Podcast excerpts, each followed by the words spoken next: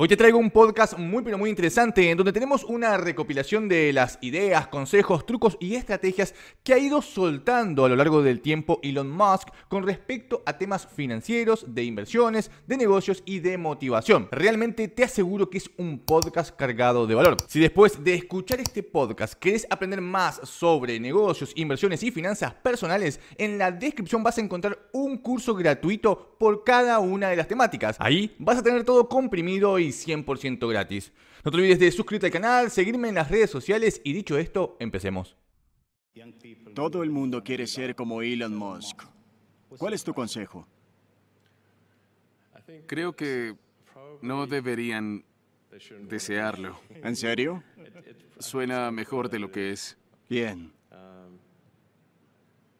Sí, no es tan divertido ser yo. No lo sé. ¿No lo crees? No. Podría ser peor. No estoy seguro de que de que yo quiera ser yo. Bien.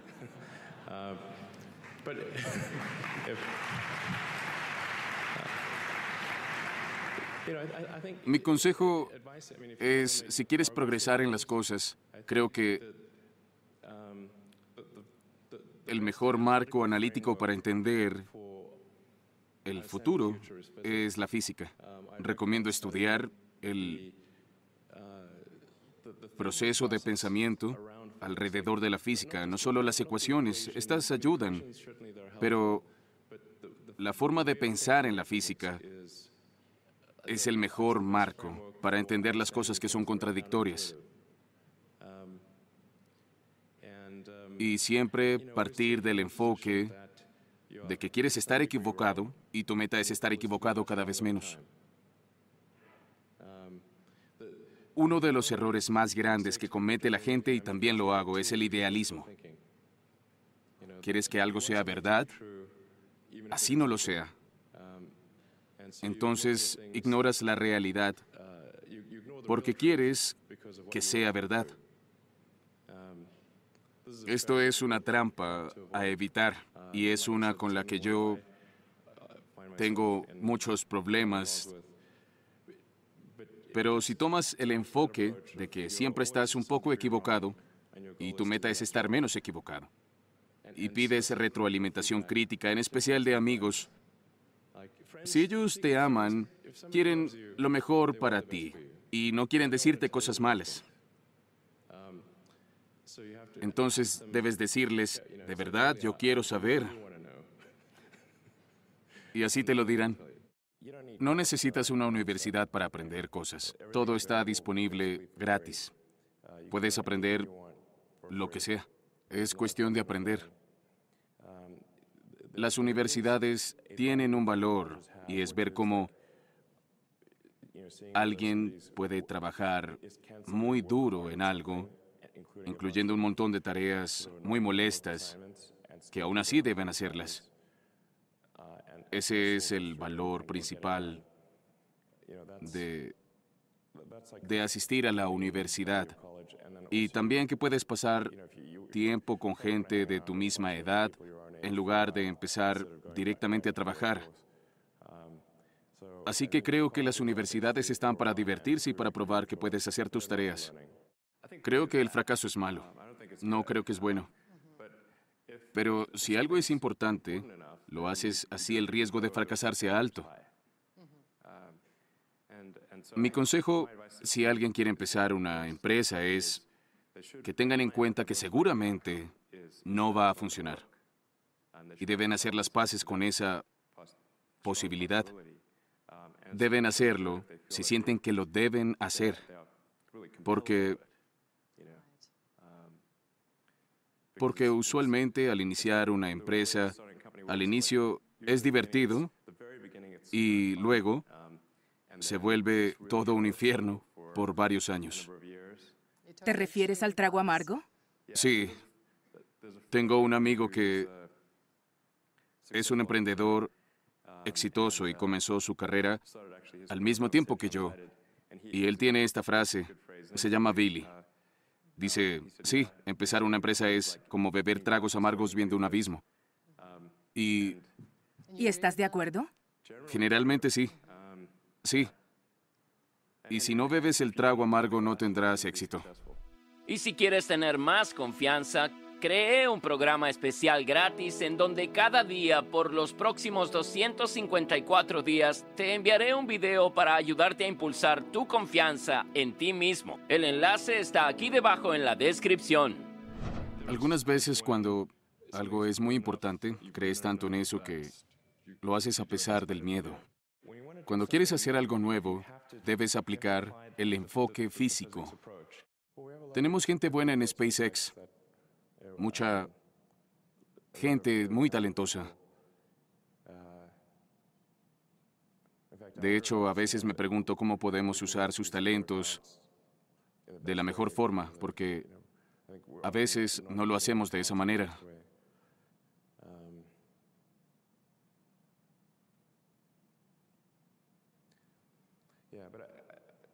Respondiendo, quiero asegurarme de que el reclutamiento de Tesla no incluya universidad como requisito, porque es absurdo.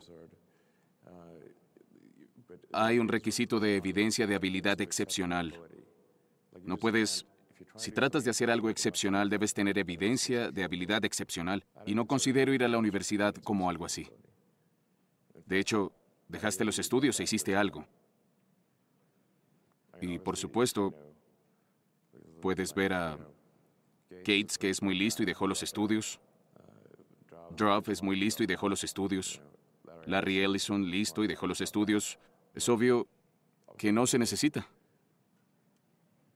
¿Shakespeare fue a la universidad? Tal vez no. Para mí lo divertido es ver cómo se pasó de una nave de carga a una de tripulantes. De repente teníamos Dragon 1, ahora tenemos Crew Dragon y es muy diferente pero familiar. Dinos cuáles fueron las partes más difíciles de la transición de carga a tripulantes.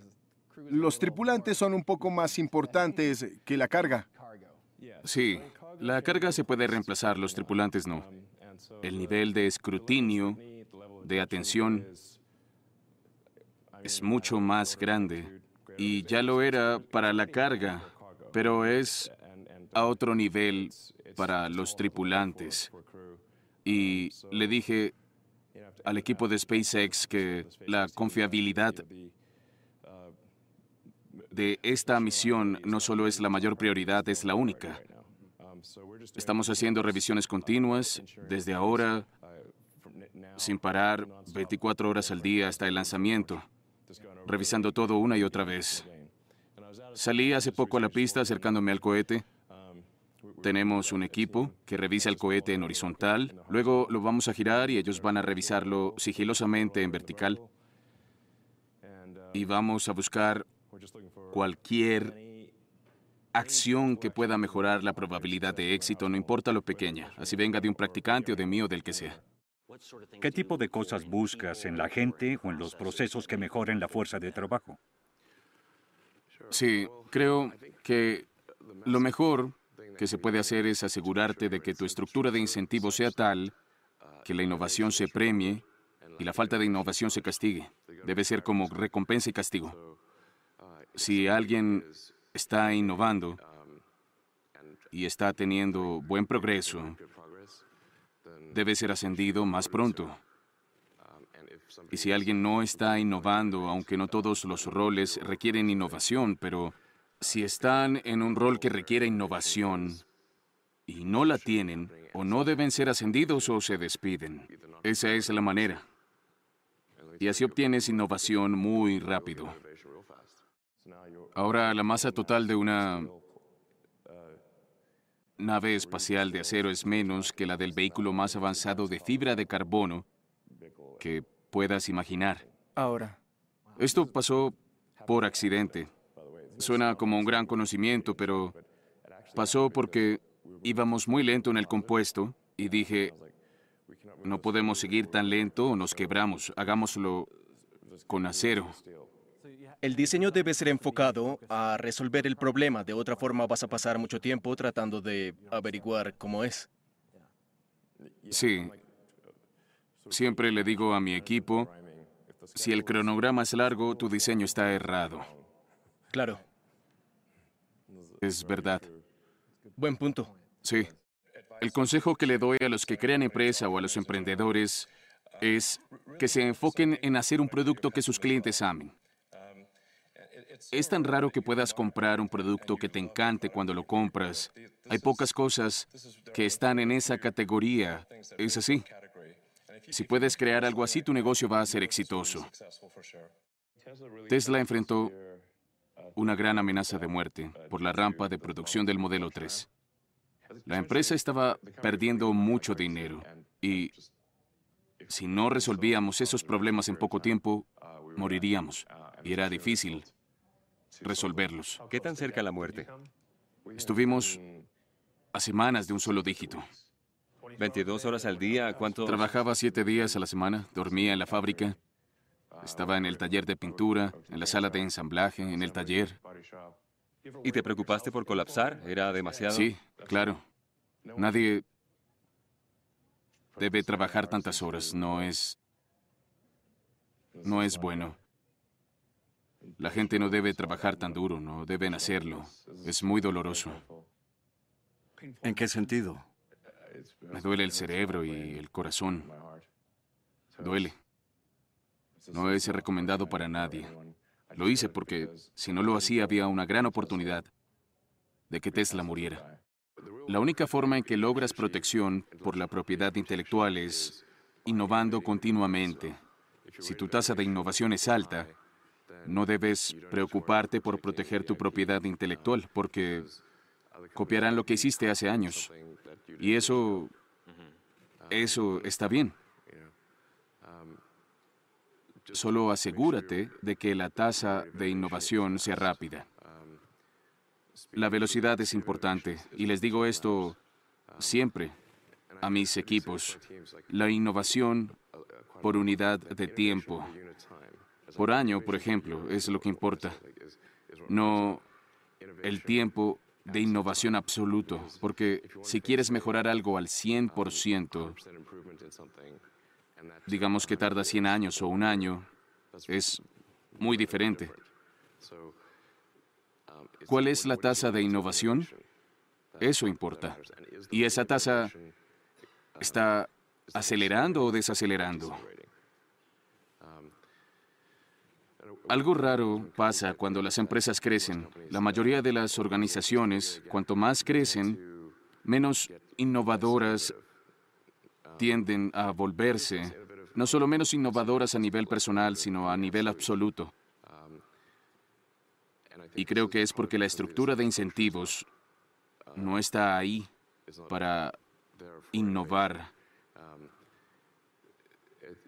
No es suficiente usar palabras para animar la innovación. Se requiere de una estructura de incentivos alineada con eso. Es fundamental. Dependiendo de cómo quieres que te vaya, especialmente si estás empezando, debes trabajar muy duro. ¿Qué significa muy duro? Cuando mi hermano y yo empezamos la primera empresa, en lugar de conseguir un apartamento, rentamos una oficina pequeña, dormíamos en un sofá y nos duchábamos en YMCA. Estábamos tan pobres que solo teníamos un computador. Trabajábamos en el sitio web en el día y yo codificaba en la noche siete días a la semana, todo el tiempo. Y tuve una novia por un tiempo y para poder verme tenía que dormir en la oficina. Trabaja duro, cada hora, especialmente si estás empezando una empresa. Con cálculos simples, si alguien trabaja 50 horas y tú trabajas 100, lograrás el doble más en un año que la otra empresa. Pienso en eso como que hay cierta cantidad de tiempo y durante ese tiempo quieres quieres el mejor resultado neto y para todo el grupo de acciones que puedes hacer, algunas que fallarán, algunas serán exitosas, querrás que el resultado neto de esa serie de acciones sea muy alto. Si, si usas una analogía de béisbol, no te dejan sentar y esperar el lanzamiento perfecto hasta que te dan uno fácil. Te dan tres oportunidades. En el tercero te dicen, bien, ahora regresa a la silla y ponen a alguien más. Después de tus tres strikes ya no tienes ya no tienes el bate contigo. Así que lo que buscas es cuál es tu lanzamiento promedio. ¿Cuál es el puntaje que tienes? Y va a haber fracaso, es seguro. Pero querrás que tu resultado neto, tu resultado útil neto esté maximizado. El fracaso es esencialmente irrelevante, a menos que sea catastrófico. No solo sigas la tendencia. Me habrán oído decir que es bueno pensar en términos del enfoque físico de primeros principios, con la analogía de hervir hasta que se reduzca a las verdades más fundamentales que puedas imaginar y razonas desde ahí. Y es una buena forma de averiguar si algo tiene sentido o si es solo lo que todo el mundo está haciendo. Y es difícil pensar así. No puedes hacerlo con todo. Tiene mucho esfuerzo. Pero si tratas de hacer algo nuevo, es la mejor forma de pensar. Y ese marco fue desarrollado por físicos para entender las cosas como la mecánica cuántica. Es un método muy poderoso. Necesitamos impulsar los avances radicales. Y si no los impulsamos, no tendremos resultados radicales. Y eso es tomar riesgos. Es, es sentido común que para tener una gran recompensa se debe tomar un gran riesgo. Casi nunca se encuentran recompensas grandes en riesgos pequeños. Esos son raros. Hay cierta proporcionalidad entre el riesgo y la recompensa. Simplifica tu producto lo máximo posible.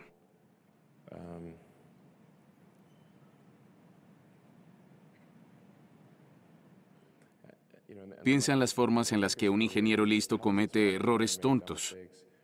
Es es cuando se optimiza algo que no debiera existir. No optimices algo que no deba existir. Si les enseñan eso en la universidad, no le puedes decir que no al profesor. El profesor te hace el examen y debes responder todas las preguntas. O se molestará y te dará una mala calificación. Y siempre respondes la pregunta. Y muchas veces piensas, es la pregunta equivocada. Bien. Es más, la pregunta es muy equivocada, pero ¿qué tanto? Yo tomo el enfoque de que tu diseño tiene algo, algo malo, tal vez más de lo que piensas. Tu meta es hacer que cada vez sea menos malo. Zip 2 empezó así. Necesitábamos dinero para existir como empresa. Como no había dinero para publicidad, queríamos ayudar a que las empresas estuvieran en línea. Desarrollamos software que ayudaría a que los diarios y las compañías de medios estuvieran en línea, porque muchas no lo estaban, ni sabían lo que era Internet. ¿Tenías clientes grandes? Sí. Y hasta los que sabían que era Internet no tenían un equipo de software, no eran buenos desarrollando. Teníamos como inversores y clientes The New York Times, Knight Rider, Hearst. Logramos que nos pagaran para desarrollar el software para que ellos estuvieran en línea, cosas de publicación en línea, hicimos mapas, indicaciones, páginas amarillas y páginas blancas y otras cosas. El 2008 fue terrible porque teníamos el tercer fallo de lanzamiento de nuestra nave Falcon 1 en SpaceX. Y la ronda de financiación de Tesla se cayó porque la economía iba en picada. Y era difícil conseguir dinero para una empresa de autos en el 2008, mientras que GM y Chrysler se quebraban. Y luego Solar City negociaba con Morgan Stanley y Morgan Stanley tuvo que incumplir el trato porque no tenían dinero. Parecía que las tres compañías iban a morir y además me estaba divorciando. Fue un punto bajo. En 2008, te divorciaste y unos bloggers escriben de eso para empeorar las cosas. Así es, y además de eso, estaban acabándome en los medios. Claro. Sí, Parecía que las tres empresas iban a... ¿Cómo lograste mantener las tres? Creo que hasta grandes emprendedores en esa situación dirán, ya perdí todo lo que tengo en estas tres empresas. Debo escoger una. Pero seguiste con las tres. ¿Por qué? fue una decisión difícil. Al final del 2008, tuve que decidir porque podía reservar capital para, para una empresa o la otra. Solar City no necesitaba mucho capital, estaba bien, pero entre SpaceX y Tesla era como tener dos hijos. ¿Y qué haces? ¿Gastas todo tu dinero para maximizar la probabilidad de éxito de uno o tratas de que los dos vivan? Afortunadamente funcionó. Además de hacer productos grandiosos, ¿cómo emocionas a la gente de Tesla? Hay mucha gente que está intrigada acerca de Tesla como empresa. Sí. En Tesla me enfoco en invertir el dinero intencionalmente para crear productos convincentes. Creo que la forma de vender cualquier producto es a través del boca a boca. Así, si alguien compra el auto, le encantará. La clave es tener un producto que le encante a la gente. Cuando están en una fiesta y hablan con sus amigos, hablan de las cosas que les encanta. Si algo es solo bueno, no te va a importar mucho, pero si te encanta, Tiene reacciones de los altos y los bajos. Sí, si te estar encanta- seguro de que te encante. vas a hablar y eso genera el boca a boca. Así es como crecen las ventas. No gastamos dinero en publicidad o en referencias. El, el que compre nuestro auto lo compra porque le gusta. Zip2 pasó, la vendiste y, Y compré McLaren. y si no me equivoco, invertiste todo el dinero en tu próximo negocio, X.com. Así es. Casi todos los fondos fueron a X.com, que luego se llamó PayPal. Funcionó medio bien. Funcionó muy bien, pero pensando en eso, pusiste todos los huevos en la misma canasta. Sí. ¿Recomiendas a los emprendedores hacer lo mismo? Sí, claro.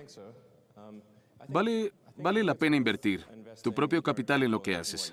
No creo en hacerlo con el dinero de la otra gente. Pienso que si no estás dispuesto a poner tus propios activos en riesgo, no debes dejar que los demás lo hagan. No pienso mucho acerca de lo que hacen los competidores, Sí.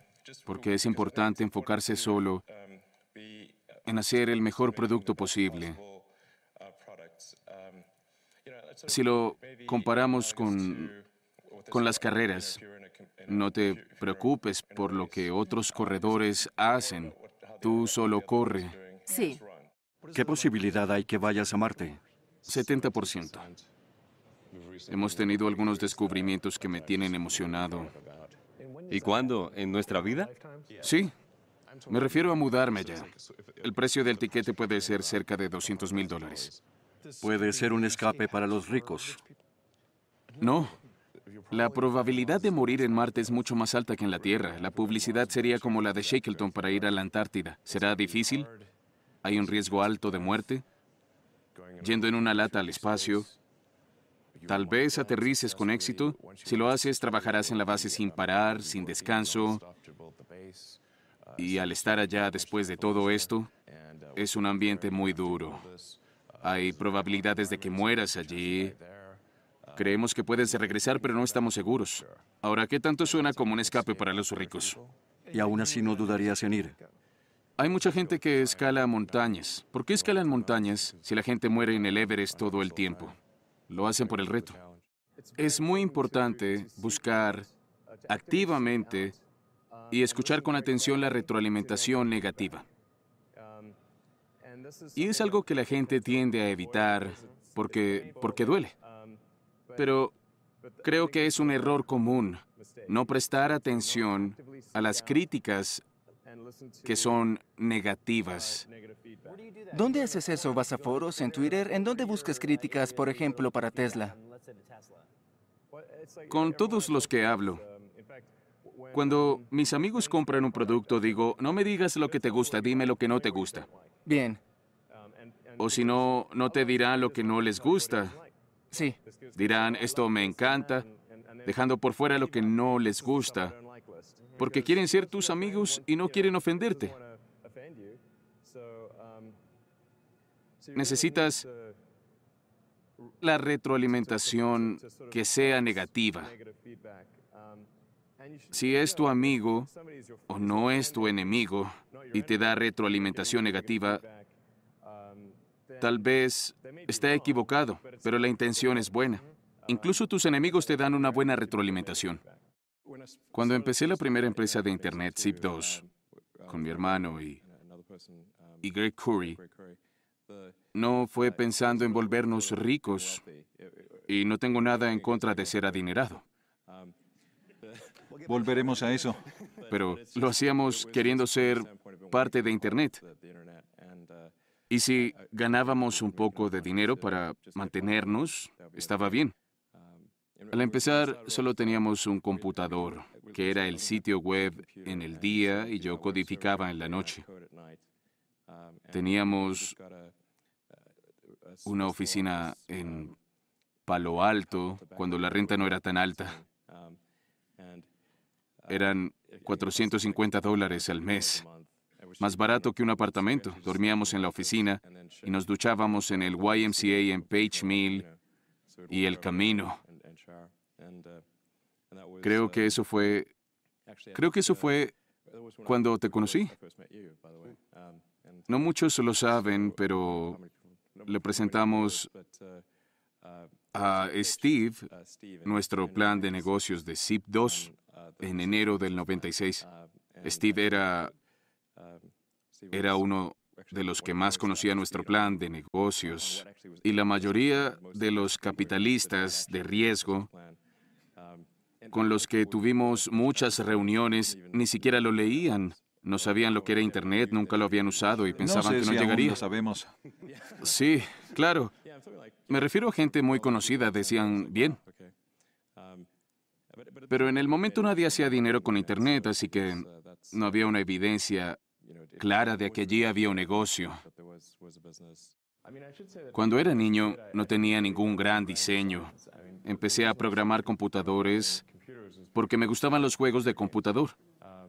Y vi que si escribía software y lo vendía también, podía tener más dinero para comprar mejores computadores. No era con una gran visión. Cuando crecía, leí libros y parecía que mucha de la nueva tecnología se estaba desarrollando en los Estados Unidos. Pensé, quiero trabajar en nuevas tecnologías y así podré llegar a Silicon Valley. Cuando crecía Silicon Valley parecía como un lugar mítico, como el Monte Olimpo o algo así. Llegué a la conclusión que mi premisa inicial estaba mal. De hecho, había bastante riqueza, solo que la gente no creía que eso fuera posible. Si hubiesen creído y que eso no rompería el presupuesto federal, hubiesen apoyado seguro, lo cual en retrospectiva es obvio porque los Estados Unidos ha sido un paraíso de la exploración humana. La gente viene de otras partes y no hay una nación que sea más de exploradores que los Estados Unidos. Pero deben creer que es posible y que no tienen que renunciar al sistema de salud o algo importante. Claro. Eso es importante. Es importante. Pensé, no es cuestión de voluntad, es cuestión de demostrar que hay una forma. Al principio nadie quería un Tesla, te lo aseguro. Cuando hicimos el primer auto deportivo convertible, decían, ¿y para qué quiero un auto eléctrico? El mío de gasolina funciona bien. Y yo decía, el auto eléctrico es mejor, pruébalo. Y era difícil que lo probaran. Primero, nadie sabía quiénes éramos. No habían oído de esta empresa. Pregunté, ¿conocen a Nikola Tesla? Y me decían no.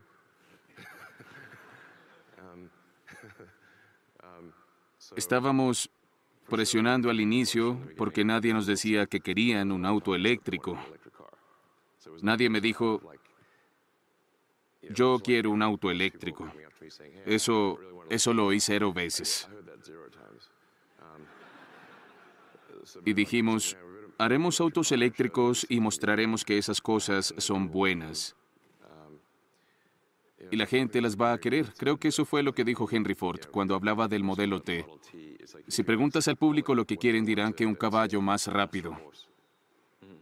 Y si hubiese una encuesta preguntando antes de los autos qué quisieran, dirían, quisiera que mi caballo fuera a 5 kilómetros por hora más rápido y comiese menos, y fuera más fuerte y viviera más tiempo y ese tipo de cosas. Ese sería el tipo de mejoras para un caballo. Si dijeras eso acerca de autos como que se manejase solo dirán, ¿de qué hablas? Estás loco. Pero cuando haces ese auto y se lo das a la gente y dices, este es un caballo que puedes dejar en un establo por un mes y seguirá vivo.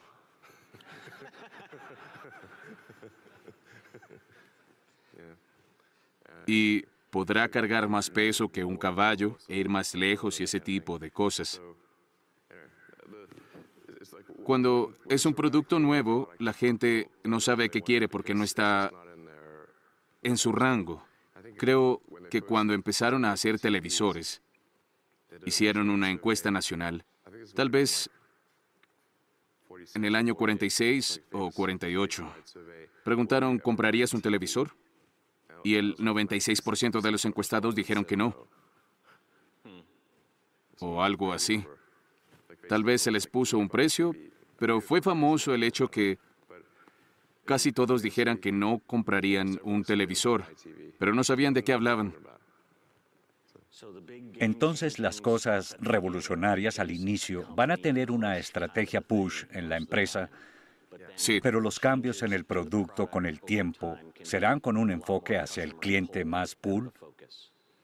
Sí, con el tiempo los cambios y mejoras que los clientes te pueden decir son buenos porque los comentarios de los clientes de cómo se puede mejorar el producto son útiles y una vez que lo estén usando pueden decir me gusta esto, no me gusta esto y así y podemos mejorar el producto con el tiempo. Los comentarios del cliente son muy buenos.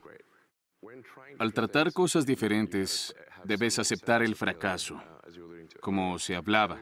El fracaso debe ser una opción, si no lo es va a resultar en elecciones muy conservadoras y puedes tener algo peor que la falta de innovación. Las cosas pueden ir hacia atrás. Necesitas del riesgo.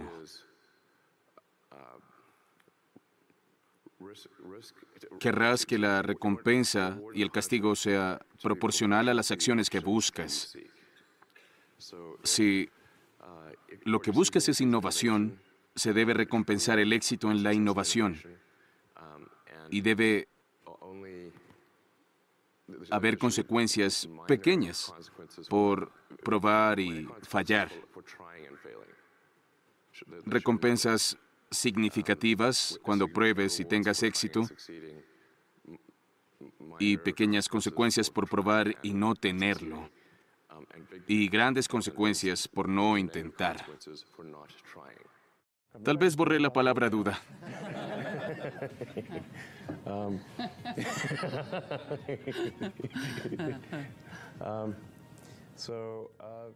Siendo sincero, dudé de nosotros.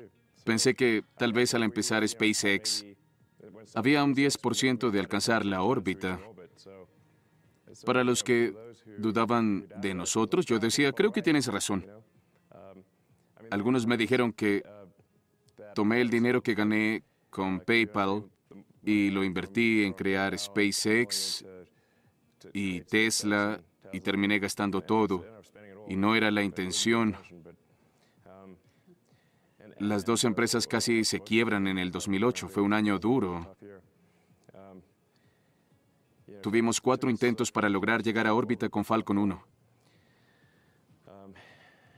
Y mucha gente me dice esta broma, ¿cómo creas una pequeña fortuna en la industria de cohetes? Empiezas con una fortuna grande. Y digo, la he escuchado como 12 mil veces. Y fue casi, casi verdad. A duras penas logramos el cuarto lanzamiento de Falcon 1. Usamos todo el dinero que teníamos y no era suficiente para salvar la compañía. Luego tuvimos que ganar el contrato de reabastecimiento de carga de la NASA.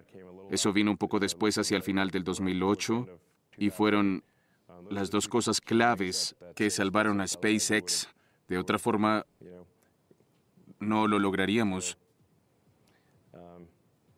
Creo que ese cálculo de probabilidades fue correcto.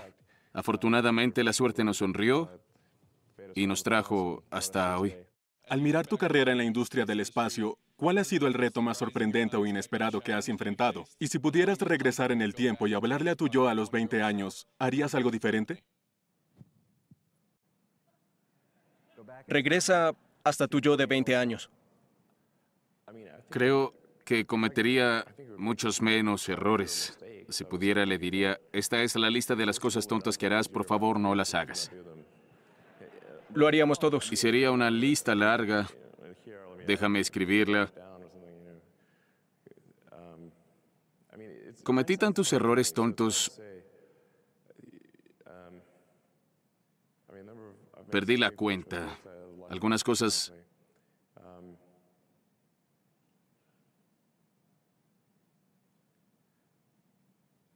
Algunas cosas quisiera que... Hay un... Hay un mantra simple. Dirigir rimando. Le funcionó a Homero. Dirigir rimando es lo, lo, que decía, si el cronograma es largo, tu diseño está errado. Muchas veces complicamos demasiado el diseño y hemos debido escoger diseños más simples. La prueba es cuánto tardará en volar. Y si es mucho tiempo, no lo hagas. Haz algo más. Es importante que, si puedes elegir entre una valoración baja de alguien que te gusta mucho y una valoración más alta de alguien que no está seguro, toma la valoración más baja. Es mejor tener un buen capitalista de inversión con quien creas que es grandioso trabajar que tener una alta valoración con alguien que no te convence. Así es de importante, es como casarse. Tiendo a ver los problemas desde un punto de vista físico.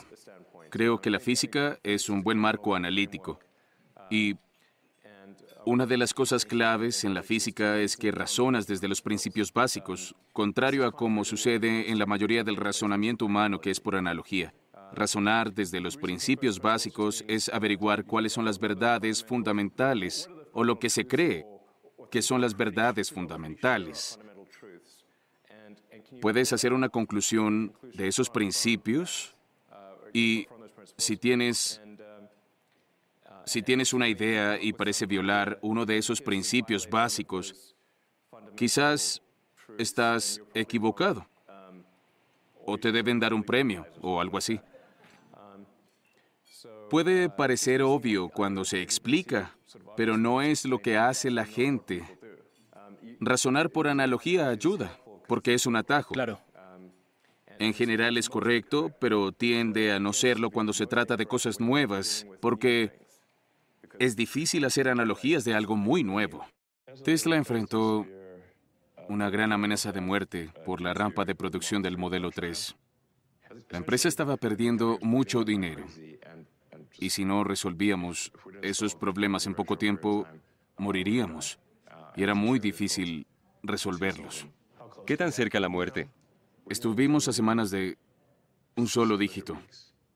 22 horas al día, ¿cuántos? Trabajaba siete días a la semana, dormía en la fábrica, estaba en el taller de pintura, en la sala de ensamblaje, en el taller.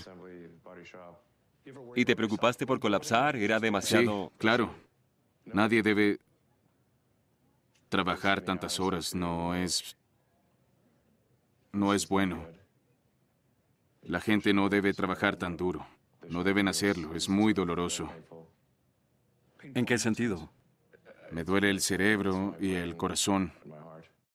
Empezaste con un cohete más pequeño, Falcon 1. ¿Cuál era tu meta en ese momento hasta llegar a lo que tienes con Falcon 9? ¿Cuál era el objetivo? Cuando empecé SpaceX, solo creí que tendría un 10% de posibilidad de que Falcon 1 llegara a la órbita. No pensé que lo lograría. Es un sueño hecho realidad. He sido el ingeniero jefe de SpaceX desde el día 1 y no sabía nada de cohetes. Por eso las primeras tres veces los cohetes fallaron. Los primeros tres Falcon 1 para SpaceX fracasaron. Sí. Por favor, háblame del cuarto. El cuarto, en realidad solo tenía dinero para tres lanzamientos. Ya no tenía más dinero para la dirección. Mi equipo recogió fondos y reunimos suficientes partes para hacer un cuarto lanzamiento y ese fue un éxito. Y ¿Qué hubiera pasado si fracasaba? SpaceX hubiese muerto. ¿No estaríamos aquí ahora alistándonos para lanzar Crew Dragon a la Estación Espacial Internacional? Sí, así es. Tenemos mucho trabajo, porque tenemos que construir muchos centros de servicio y estaciones de recarga. Tratamos de construir esa infraestructura lo más pronto posible. Algunos clientes que esperan su auto no están en grandes ciudades y por eso no están contentos porque la entrega está retrasada. Voy a disculparme personalmente con ellos y explicarles que la razón del retraso es porque queremos que tengan una buena experiencia.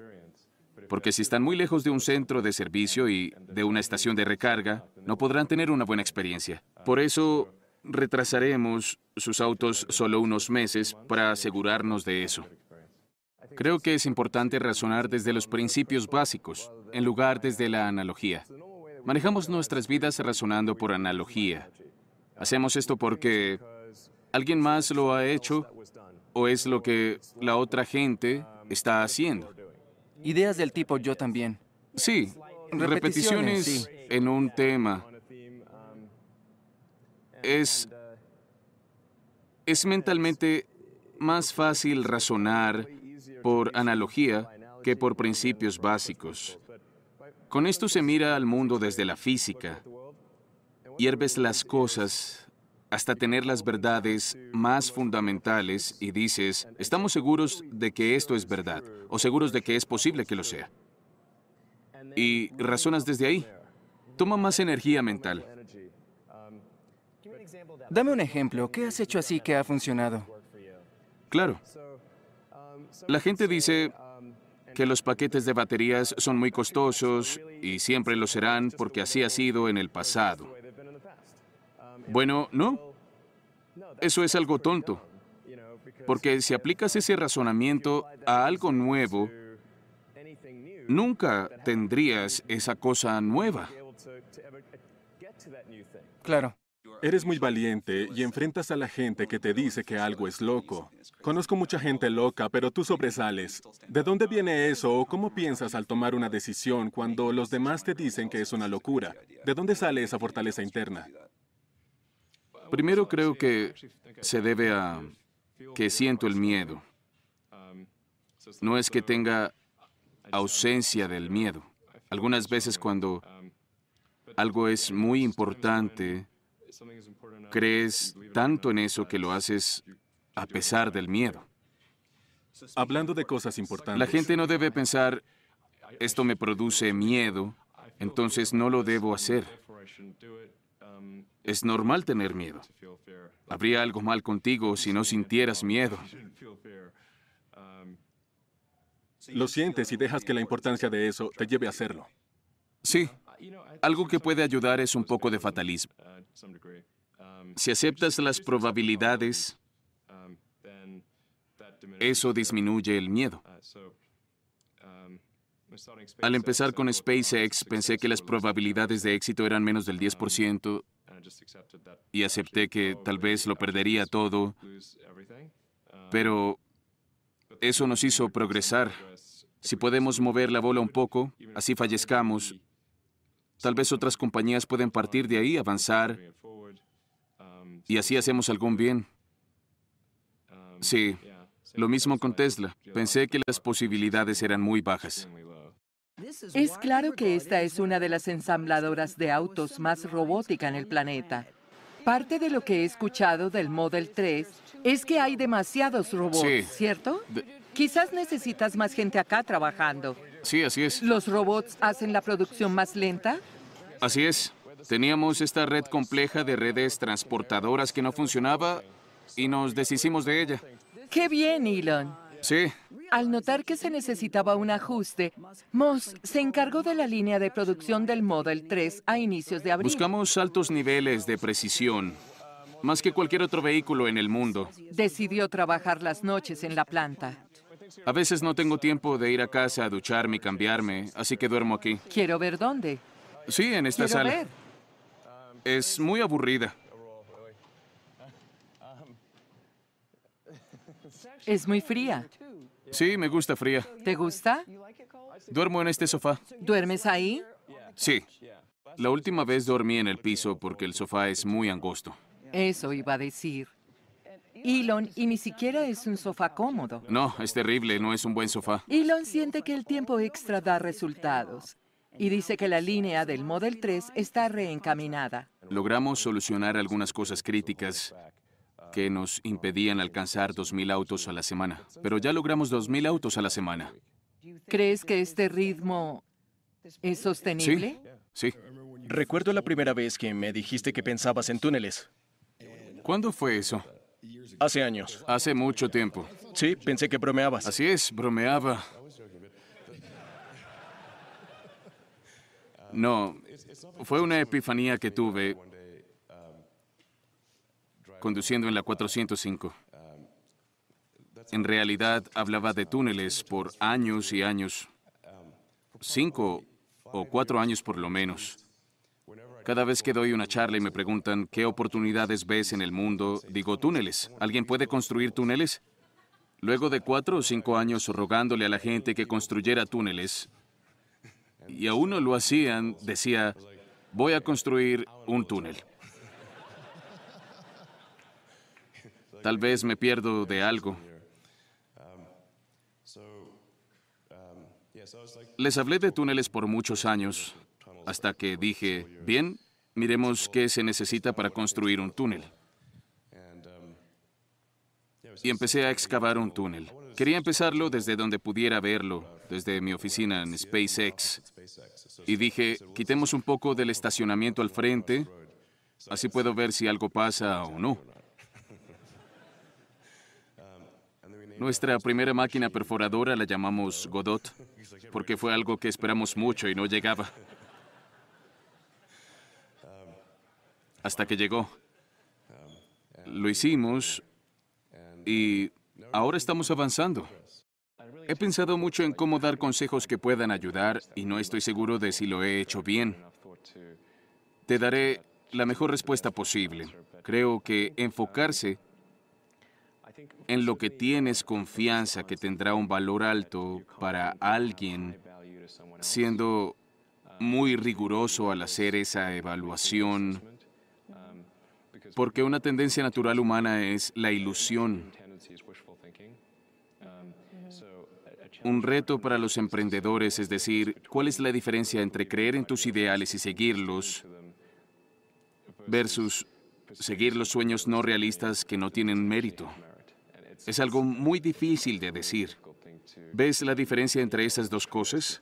Bien. Debes ser muy riguroso con el autoanálisis y también muy firme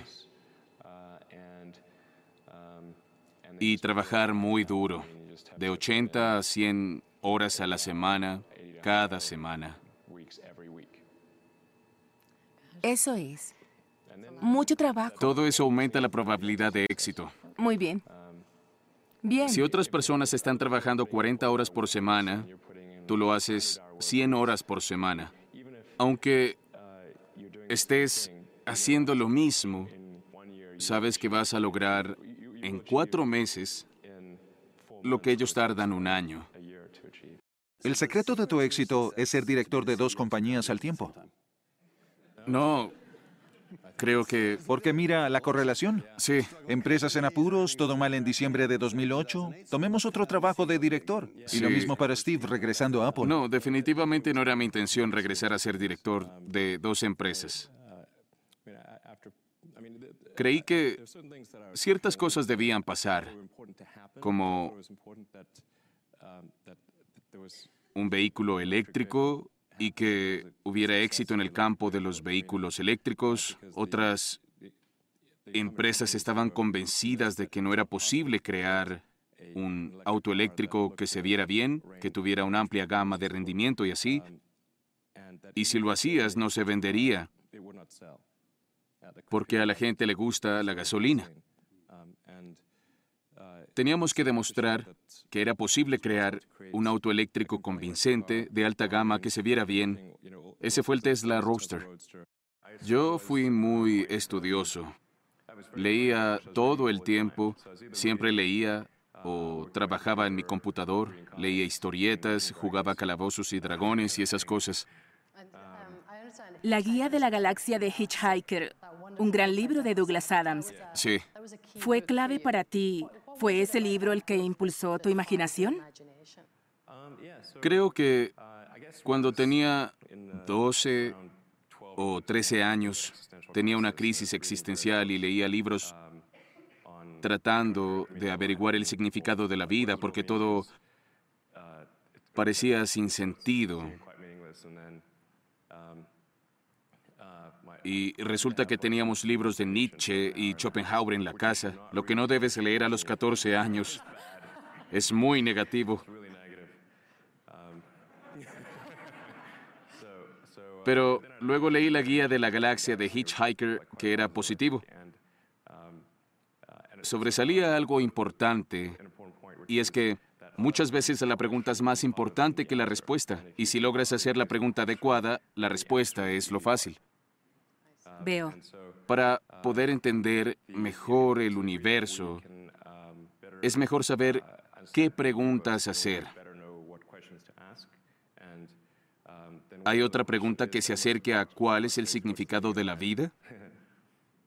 Esa es la pregunta que nos va a ayudar a entender.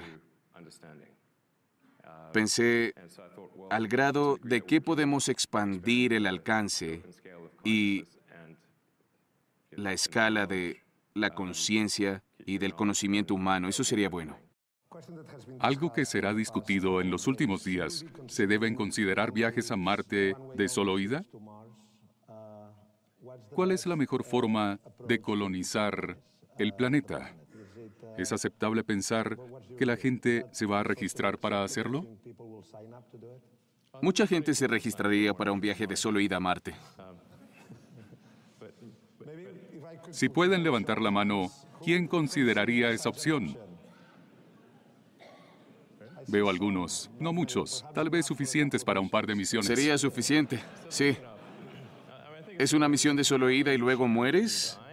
¿O es una misión de solo ida y te reabastecen? Esa es la gran diferencia. Así es. Esperen a la segunda opción. Sí, exacto. Es una cuestión polémica porque la nave debe regresar. Las naves son costosas y difíciles de construir.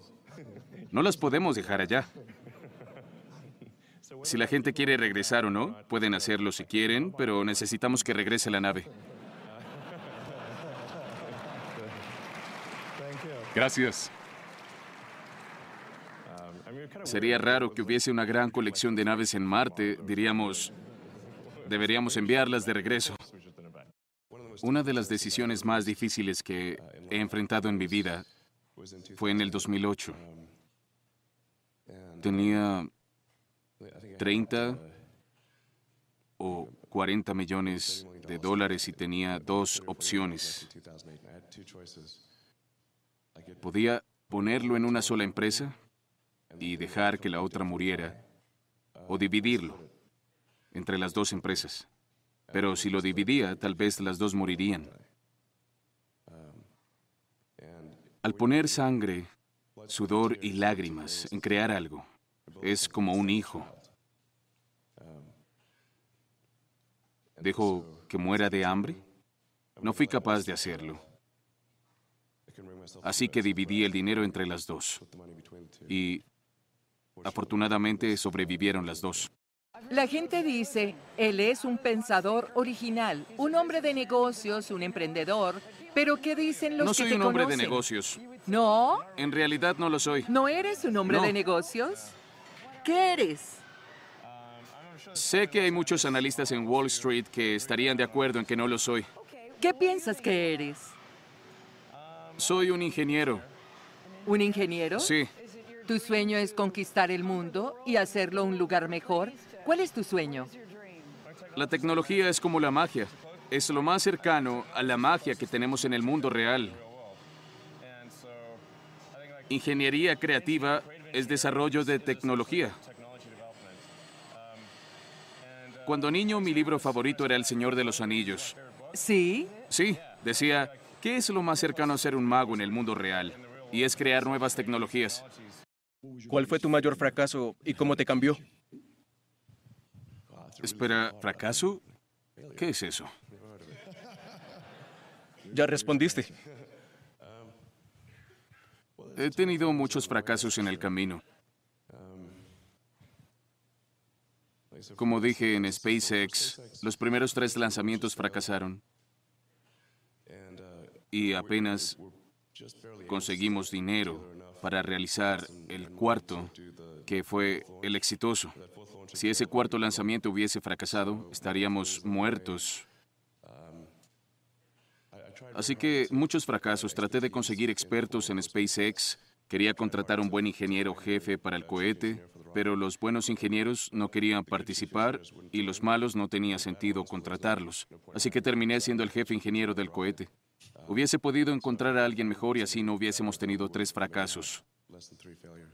¿Qué motivaciones necesita la gente para tratar de crear un cambio en lugar de solo leer acerca del cambio?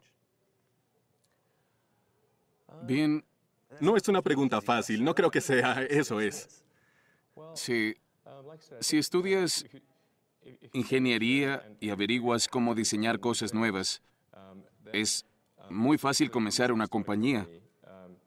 Solo necesitas alguna gente que piense como tú y luego enfoque para crear un prototipo convincente lo más pronto posible. Luego hay muchos inversionistas en este país que te darán los fondos para llevar las cosas al siguiente nivel. Eso es todo. Puedes tratar varias veces.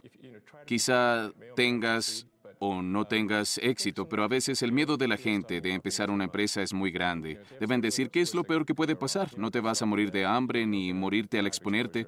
¿Qué es lo peor que puede pasar? ¿De dónde sacas esas ideas? Siempre estás empujando el límite humano. Siempre lo estás haciendo. ¿Por qué? Creo, creo que la solución tecnológica es necesaria para poder lograr una meta en particular y tratar de progresar en esa dirección. Siendo una especie multiplaneta y estando en medio de las estrellas es importante para la sobrevivencia a largo plazo de la humanidad. Es como un seguro de vida colectivo. Lo que encuentro más motivador es que crea un sentido de aventura y hace que la gente se emocione acerca del futuro. Si consideras dos futuros, uno en el que estamos confinados a la Tierra hasta que algo terrible pase, y otro donde salimos y estamos en muchos planetas, tal vez yendo más allá del sistema solar, creo que la segunda versión es más emocionante e inspiradora. Y necesitamos razones para levantarnos en la mañana. La vida no debe ser solo resolver problemas. Debemos tener cosas que nos inspiren y que hagan que la vida valga la pena. Un amigo decía acerca de crear empresa. Empezar una empresa y llegar al éxito es como beber tragos amargos viendo un abismo. Es emocionante los primeros meses y luego llega la realidad. Bien. Ya sabes, las cosas no son como se han planeado, los clientes no están comprando, la tecnología o el producto no está funcionando tan bien como esperabas. A veces se puede empeorar por una recesión y puede ser muy doloroso por muchos años. Creo que para crear una empresa se debe tener gran tolerancia al dolor. ¿Cuándo pensaste que Zip2 iba a ser un éxito? Cuando empezamos nuestras ambiciones eran bastante bajas. Solo queríamos suficiente dinero para pagar la renta. Sí, teníamos una CB que Sí. nos daba dinero. Y estábamos felices. Sí, fue muy loco. Al empezar en el año 95 teníamos un computador, que era el sitio web en el día, y en la noche yo programaba. Y dormíamos en la Sí, oficina. era más barato rentar pagar la oficina que rentar un apartamento. De esa manera rentamos la oficina, dormíamos ahí y nos duchábamos en el YMCA. Nos duchábamos en el YMCA. Y lo peor era comer en Jack in the Box. Sí, así tres es. veces por semana. Era difícil encontrar comida en Palo Alto después de las 10 de la noche. Solo Jack in the Box y otras opciones. Así es. Conocimos todo el menú de Jack in the Box. Al final del año 95 dormíamos en la oficina, nos duchábamos en el YMCA. Y luego fue cuando Netscape salió y supieran o no lo que era Internet, ellos sabían que podían hacer dinero en Internet. Así solo fuera una teoría. Cuando fuimos a hablar con los inversionistas en el año 96, había más interés en lo que estábamos haciendo. Cerrábamos en menos de una semana. Fue loco. Pasamos de dormir en la oficina a la gente lanzando. Estos eran inversionistas y veían eso todo el tiempo, pero para nosotros era... Te damos 3 millones por... Sí, pensábamos que estaban locos. ¿Por qué hacen eso? Están locos. No sabían que dormíamos en la oficina. De hecho, cuando nos financiaron se dieron cuenta de que éramos inmigrantes ilegales. Bueno, sí, lo diría éramos. que era una área gris. Sí, lo era. Y éramos inmigrantes ilegales durmiendo en la oficina. No teníamos auto. Tuvimos uno, pero una rueda se le caía. Sí, la rueda se le caía. Y los inversionistas nos compraron autos. Nos dieron 40 mil dólares. Eran 40 mil. Nunca habíamos visto tanto dinero. Sí. Necesitas un equipo para desarrollar todas esas ideas. Cuéntanos, ¿cómo lo eliges? Bueno, en realidad es instinto. Cuando entrevisto a alguien, mis preguntas son las mismas. ¿Qué preguntas? Les digo, dime la historia de tu vida y las decisiones que tomaste y por qué. Y dime cuáles fueron los problemas más difíciles que has tenido y cómo los resolviste. Creo que esa pregunta es muy importante, porque la gente que resuelve problemas sabe exactamente cómo lo hace, sabe los pequeños detalles. Y la gente que pretende resolver el problema tal vez puede hacerlo en un nivel, pero luego se estanca. La primera política espacial del presidente hacia mí fue, ve a la luna y hazlo sostenible. ¿Cómo? Reutilizar es fundamental. Un vehículo reusable cuesta 100 veces menos por vuelo que un vehículo prescindible. Cualquier medio de transporte en la Tierra, aviones, autos, bicicletas, caballos, cualquier medio de transporte, botes, todos son reutilizables. Es raro que no se reutilice en el espacio. Imaginen lo costoso que sería si cada vez que vuelas en jet tuvieras que conseguir uno nuevo, en lugar de reabastecerlo. Sería muy costoso volar, si fuera de un uso único. Claro, nadie volaría. Exacto. Habría unos vuelos de investigación bastante costosos y eso sería todo. A mí no me importa el dinero, pero me importa convertirnos en una civilización basada en el espacio. Y sé que si no logramos la reutilización, no va a pasar. Es la única razón por la que quiero dinero. Lo que quiero ver es una base humana permanente en la Luna, construir una ciudad en Marte. Y si puedo ver el inicio de eso antes de morir, voy a estar feliz. Al crear esas compañías pensamos que íbamos a tener éxito. Pensé que lo más posible era el fracaso, pero aún así valía la pena si las probabilidades de éxito fueran bajas. De hecho, hasta para SpaceX, inicialmente no iba a crear una empresa de cohetes, sino una misión pequeña a Marte. Era una misión filantrópica. Enviaríamos un invernadero con semillas en él, deshidratadas, y al aterrizar se hidrataba el gel y tendrías esa hermosa imagen de plantas verdes con fondo rojo. Y el público tiende a responder a cosas así. Sería la primera vida en Marte, lo más lejos que la vida ha llegado, y esa imagen tendría la atención de la gente. Pero la expectativa de eso realmente era no regresar. Si gastásemos dinero en eso y no se pudiera.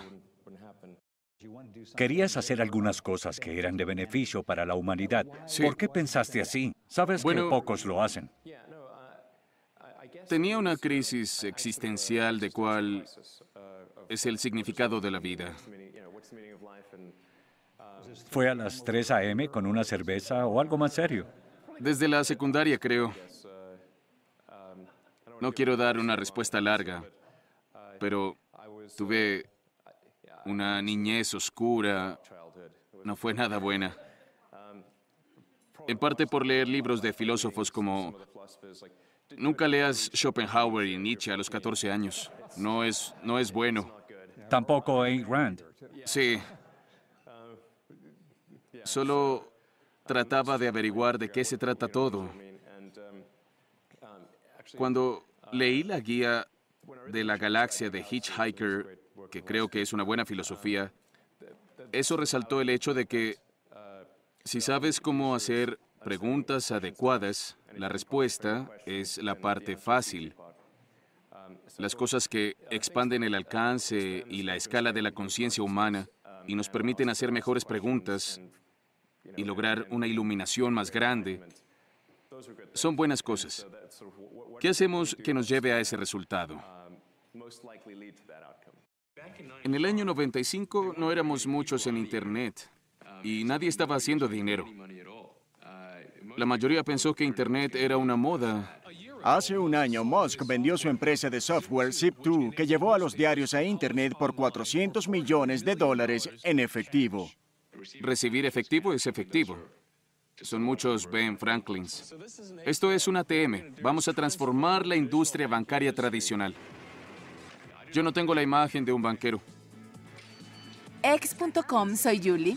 Recoger 50 millones de dólares es cuestión de hacer una serie de llamadas. El dinero está ahí.